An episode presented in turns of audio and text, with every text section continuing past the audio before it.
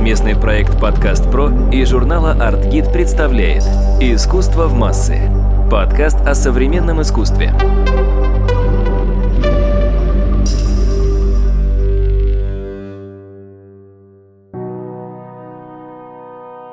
Здравствуйте! В студии снова Мария Кравцова, главный редактор издания по искусству «Артгид» и подкаст «Искусство в массы». Сегодня мы рады приветствовать в нашей студии Елену Шарнову, искусствоведа, доцента Высшей школы экономики. Елена 19 лет была хранителем в ГИМ имени Пушкина. И вы догадались, что сегодня мы будем говорить про хранителей. Елена, здравствуйте. Здравствуйте, Мария. Лицом любого музея является его директор. Это фигура власти, самая медийная фигура, человек, который отвечает на вопросы и так далее и тому подобное. Но в какой-то момент я поняла, что директор не всегда главный в музее – и я узнала, что директора трепещут и даже иногда боятся людей, которые называются хранители. Собственно, сегодня я хотела с вами поговорить о том, кто такие хранители, чем они занимаются в музее, почему зачастую перед ними трепещут даже директора. Это профессия, которая в музее существовала всегда. Более того, есть музеи, хотя таковых, по-моему, почти не осталось, но когда-то были музеи, в которых хранитель был и директором тоже, да, просто по мере того, как развивалась история музеев, и хозяйство музея становилось все более и более сложным и многосоставным, а в последние годы мы наблюдаем, что музеи превращаются в развлекательные центры, всякие цифровые штуки появляются. Но, тем не менее, главное, что есть в музее, это хранение – вот если нет э, произведения искусства, нету музея, нету выставки, нету экспозиции, нет вообще ничего, популяризировать нечего.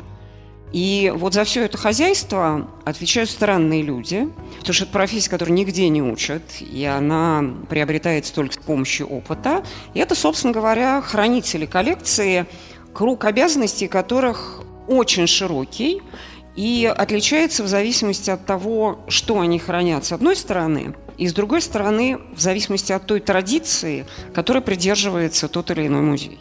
Я пару раз видела, как хранители общаются с директорами, и в основном они им говорят «нет». Как правило, собственно, речь идет о какой-нибудь очередной выставке, на которую хотят забрать какое-нибудь произведение, и хранитель просто грудью за него становится и говорит о том, что оно не готово, оно не отдохнуло, оно не может э, проделать такой огромный путь, это плохо для его соградности и так далее и тому подобное. Вы говорите о том, что у хранителей довольно много функций. Давайте просто расскажем, чем они конкретно занимаются. И почему слово «нет» – главное слово хранителя. Те хранители, о которых вы говорите, это хорошие хранители. Как я всем говорю, два основных умения, которые я приобрела в музее, это умение говорить «нет», и второе – я научилась просить. Вот если хранитель не умеет говорить «нет» и не умеет просить, он не сможет выполнять свои функции, потому что, как правило, учет, описание, работа с документами, приглядывание за коллекцией, цифры, которые иногда зашкаливают, потому что ну, вот у меня было хранение две с половиной тысячи единиц, и оно включало разные материалы, памятники разных эпох. У хранителей графики иногда бывают десятки, а иногда бывают сотни тысяч единиц хранения. И это очень сложная задача. И основная задача хранителя – не дать экспонату погибнуть, вот если утрировать эту задачу, потому что, к сожалению, я не знаю музеев, я говорю в основном о отечественной специфике, хотя и за границей не все так хорошо, где условия хранения были бы идеальными. Соответственно, вы как хранитель должны, во-первых, проводить регулярные описания сохранности картины. Этому никто не учит. Соответственно, для того, чтобы научиться описывать сохранность, вы должны научиться работать с реставраторами, просить их, чтобы они помогли вам, пояснили, что и как делается. Довольно сложная часть хранительской работы – это то, что я использую современную терминологию, назвала бы логистика поскольку сравнительно давно уже, когда я работала в музее, вещи до бесконечности уходили на выставку, Соответственно, понять, где какая вещь находится. Хранения, как правило, большие. Если вы берете картину или какое-то другое произведение из штабеля, там достаете из шкафа, чтобы оно, не приведи Господь, не потерялось. Следить за тем, чтобы картину или скульптуру или любое другое произведение просто грамотно взяли в руки – потому что это тоже особое умение, и раньше, например, не было квалифицированных рабочих. И э, когда я начинала хранительскую работу, большая часть хранителей одновременно была и грузчиками тоже. И надо сказать, что эта функция осталась до сих пор, потому что заказать квалифицированного рабочего вы в час должны платить ему энное количество рублей. И у музея не всегда есть эти рубли для ежедневных нужд хранителей, и до сих пор хранители продолжают таскать на себе, на своем горбу картины в тяжелых рамах под стеклами. Ну, скульптуры они, конечно, не таскают, если они не мужчины. Но, в общем, желательно, чтобы хранитель был еще физически сильным и молодым человеком, Кроме того, от хранителя все время что-то требуют. От него требуют выдачи картин в экспозицию, от него требуют сведения коллеги из э, каких-то других музеев. Самая сложная часть работы хранителя, почему это, в общем, достаточно сложная со всех точек зрения профессия, трудно отделить, собственно, условно в кавычках хозяйственную составляющую, да, там, э, следить за влажностью, за состоянием сохранности от того, что является научной составляющей. Потому что вы не можете грамотно описать сохранность, если вы не понимаете, какого времени картина, как вообще в это время работали художники, как выглядит кракелюр на картине 17 века и на картине 19 века. Он угрожающий или так и должно быть, потому что на картине 19 века грунтовый кракелюр. Тут надо пояснить, что кракелюр – это вот эта вот мелкая сетка трещин, которую вот можно иногда на живописном слое рассмотреть, потому что есть еще специальная терминология, не всегда понятная с широкому слушателю. Да, да. Но мне кажется, что сейчас народ так интересуется изобразительным искусством, что я уже термин кракелюр слышала от самых широких слоев публики. Соответственно, разбираться в истории искусства, разбираться в реставрационном деле – разбираться в учете. Мало кто подозревает, что для того, чтобы выдать картину на выставку, недостаточно разобраться в том, в какой она сохранности, но надо еще оформлять невероятное количество документов. И это тоже все делает хранитель. То есть существует еще, как правило, отдел учета, но сведения о том или ином произведении искусства, они все равно исходят от хранителя. Например, насколько я знаю, до сих пор хранители занимаются определением страховочной стоимости картины. Да? Соответственно, вы должны влезать еще и в какие-то обстоятельства, связанные с рынком искусства, потому что страховочная стоимость произведений живописи за то время, что я не работаю в музее, она выросла просто в каких-то случаях в десятки раз. Соответственно, вы должны следить еще и за этим. Вы должны смотреть, как страхуются другие музеи, вы должны следить за тем, как меняется стоимость произведений искусства на рынке. То есть очень много разных функций, которые включает эта непростая специальность. Совместный проект «Подкаст Про» и журнала «Артгид» представляет «Искусство в массы» – подкаст о современном искусстве.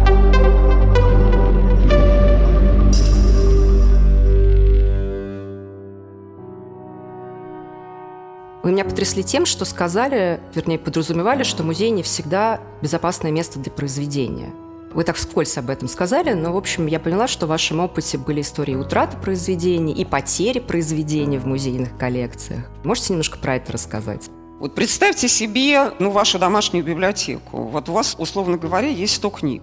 И если вы нормальный человек, вы как-то их систематизируете. Ну, вряд ли среднестатистический человек, у которого есть 100 книг, пишет опись на каждую полку. Ну, какая-то система есть, там, скажем, здесь у меня Достоевский, а здесь у меня, предположим, Гарри Поттер. Музейный хранитель не может себе этого позволить. Он должен четко фиксировать, где какая картина находится. Но бывают разные ситуации. Например, хранитель в отпуске, и его замещает какой-то другой человек, который выдает картину на выставку или выдают картину в экспозиции, не делая соответствующие пометки в специальной карточке, на которой отмечена топография. В моей жизни были случаи, когда я по пять лет искала картину. И как показывает мой опыт, чем больше картины, тем сложнее ее найти, если она потерялась. Ну, понятно, что она никуда не вынесена из музея. Надо отдать должное вот отечественным хранителям, я об этом говорю просто с гордостью, что э, это всегда были люди кристально честные. Да? Вот, никаких случаев воровства вплоть до 2000-х годов в музеях не было. Таких историй я не знаю, но поскольку бардак был всегда, И, может быть, за исключением Государственной Третьяковской галереи, где было построено современное хранение, так называемый депозитарий, все музеи используют для хранения, ну, вот то, что досталось и то, что есть в исторических зданиях. У кого-то это наверху, на верхнем этаже, у кого-то это в подвале. Ну, как правило, это помещение, которое не очень предназначено для хранения произведений искусства. Это объективная реальность, с которой мы имеем дело дело. Я не знаю в России музеев, где идеальные условия температурно-влажностного режима. И я абсолютно за это не осуждаю музеи, потому что провести соответствующие коммуникации и сделать пригодным с точки зрения современной музеологии помещение Государственного русского музея или Музея изобразительных искусств имени Пушкина практически невозможно. Что-то делается, но тем не менее во всех музеях или слишком сухо, или слишком жарко, и это не есть хорошо. А хуже всего, когда картины меняют местонахождение. И скульптура, кстати сказать, тоже. Вот там, скажем, картина привыкла к сухому климату, а ее отправили условно говоря, в американский музей. А там идеальный э, температурно-влажностный режим. Вот она возвращается на родину и начинает болеть потому что она привыкла к хорошему, сначала к плохому, потом к хорошему. И когда она из хорошего возвращается в плохой, как правило, вот происходят э, ну, какие-то нехорошие деформации на поверхность. И вообще я не знаю музеев, где все было бы идеально, потому что ну, вот люди, которые никогда не держали произведения искусства в руках, они все время забывают о том, насколько они хрупкие. И вот все эти истории с бесконечной транспортировкой на выставке не может быть безопасной транспортировки, да, вот не может быть безопасных условий при переносе картин даже из одного помещения музея в другой. Если речь идет об иконе, я наблюдала совершенно катастрофические истории, когда критскую икону из э, запасника живописи, где одни условия хранения, переносили в белый зал, и она на моих глазах просто выгибалась потому что дерево очень чутко реагирует на условия влажности, и переносить доски – это вообще отдельная, очень опасная процедура. Когда вы сказали «картина болеет», вы как будто описали вещь, которая происходит с человеком. Это такое очень личное отношение с произведением искусства, как с субъектом. Что еще происходит с произведением искусства, когда они живут в своих хранениях? Одна из особенностей хранителей, что они в какой-то момент начинают относиться к хранению как к своей личной собственности. В этом есть и свои плюсы, и свои минусы это люди, которые себя, ну, есть вообще там пассионарии, которые просто себя идентифицируют с теми картинами или какими-то объектами, которые они хранят, и от любого хранителя нормально услышать «моя картина» про картину любого художника, там, будь то Ларионов, кто угодно, да, моя картина, мое хранение. Ну, иногда картины болеют, да, а потом вы договариваетесь с реставратором, ставите картину на реставрационный совет, и картину не просто вылечивают, а в случае со старыми мастерами удаляют следы старых записей, удаляют лак, и картина предстает перед глазами зрителя в совершенно новом виде. Трудно сказать, насколько аутентичный, потому что как раз было принято картины покрывать лаком, но тем не менее, я считаю, что лучшее, что я сделала в Пушкинском музее как хранитель, это расчистка, ну, наверное, трех десятков шедевров французской школы. И это стало возможным просто потому, что в тот период в музее работали, на мой взгляд, гениальные реставраторы, благодаря которым это все стало возможным. Я знаю, что вы хранили не только живопись, но и другие виды искусства, в том числе драгоценные металлы. Я знаю, что при слове «драги», как, собственно, их произносят э, иногда в музеях, но просто все впадают просто в какую-то адскую истерику. Потому что у драгоценных металлов есть как собственные принципы хранения, так и э, собственные принципы работы с этим материалом. Расскажите про это. Я вам честно скажу, что я так и не поняла, почему именно золото вызывает такие нездоровые чувства у людей, которые хотят что-то потырить. Но такого количества краж как из хранений драгметаллов, не было ни в одном другом хранении. Ну, хотя я вовсе не собираюсь давать инструкции для потенциальных воров, но, тем не менее, любая картина там, русского художника XIX века или европейского художника, она стоит в любом случае дороже, чем кусок золота. Тем не менее, вот количество краж, которые осуществлялись во всех музеях мира, я в данном случае даже не про отечественные музеи говорю, вот золото имеет на людей, причем это, видимо, прям ну, вот с первобытных времен, ну, какую-то магическую власть. Поэтому, если вы храните драгметаллы, это ежедневная головная боль. По правилам хранения драгметаллов, хранитель не имеет права находиться в помещении хранения один, чтобы не поддаваться искушению. Соответственно, если вы хотите зайти, что-то такое посмотреть, да, описать, произвести научную обработку коллекции, вы обязательно должны найти второго человека. И лучше, если это будет специальный человек – который отвечает за так называемую особую кладовую, это везде называется примерно одинаково, хранение драгметаллов, в одиночку там находиться невозможно. А лучше вообще, если три человека. Если обычное хранение, ну, как правило, проверяются чиновниками из Министерства культуры, то хранение драгметаллов проверяет еще и счетная палата, чтобы количество граммов золота или серебра, которое находится в том или ином хранении, оно в точности соответствовало тому, что значится в инвентарных книгах музея. И если, не дай бог, что-то не соответствует, выговор получает и хранитель, и главный хранитель, и директор музея. Поэтому все, конечно, очень боятся хранить драгметаллы, хотя это, если вы любите золото, я, например, очень люблю драгметаллы, я получала удовольствие просто от того, что я держала в руках, там, не знаю, табакерку эпохи Людовика XVI или какую-то там серебряную штуковину трофейную, сделанную в XVI веке в Германии, это все приятно. Но это гигантская ответственность, и это отнимает, помимо всего прочего, огромное количество времени. Вот главное качество, которое нужно хранителю, это, конечно, терпение. Потому что выносить все эти формальности – это надо свои эмоции отставить в сторону, вообще забыть о том, что они у вас есть. Если вы имеете дело с представителями счетной палаты, отключается юмор, отключаются любые иронические оттенки, вы должны сделать так, чтобы то количество граммов золота, драгоценных камней, слава тебе, Господи, я не хранила, но все должно точно соответствовать, и на ваших глазах все это заново взвешивается на специальных весах ужасная процедура, которая отнимает целые вообще часы и сутки вашей жизни. Елена, вы описываете профессию хранителя как очень сложную, ответственную и в какой-то степени неблагодарную. Мне кажется, что она не очень привлечет, например, молодого искусствоведа, который сегодня думает о своем, как мы выражаемся сегодня, профессиональном треке. Но какие плюсы есть у этой профессии? Вот ради чего стоит становиться хранителем?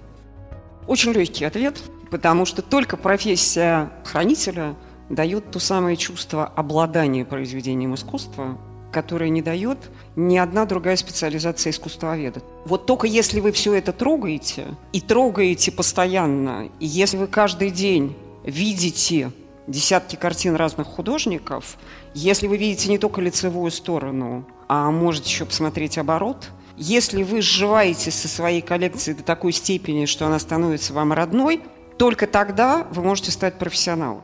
Поэтому для меня искусствовед, который никогда не работал в музее и не был хранителем, у него все равно есть определенные слабости с точки зрения профессиональной, которые невосполнимы. Потому что история искусства занимается материальными объектами. И если человек никогда не держал в руках, с одной стороны, картину 17 века, с другой стороны, картину 20 века, даже если он там каждый день ходит в экспозицию, будучи сотрудником научного отдела, это все равно не дает того уровня знания от предмета, и не все ловят от этого кайф. Я ловила.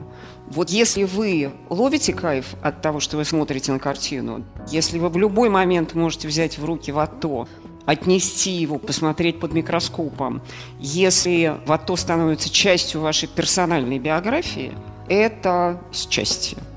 Спасибо, Елена, что пришли к нам сегодня. Это была Мария Кравцова, главный редактор издания «Аргит» и подкаст «Искусство в массы».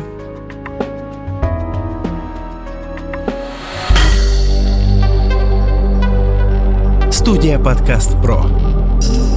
Производство профессиональных подкастов.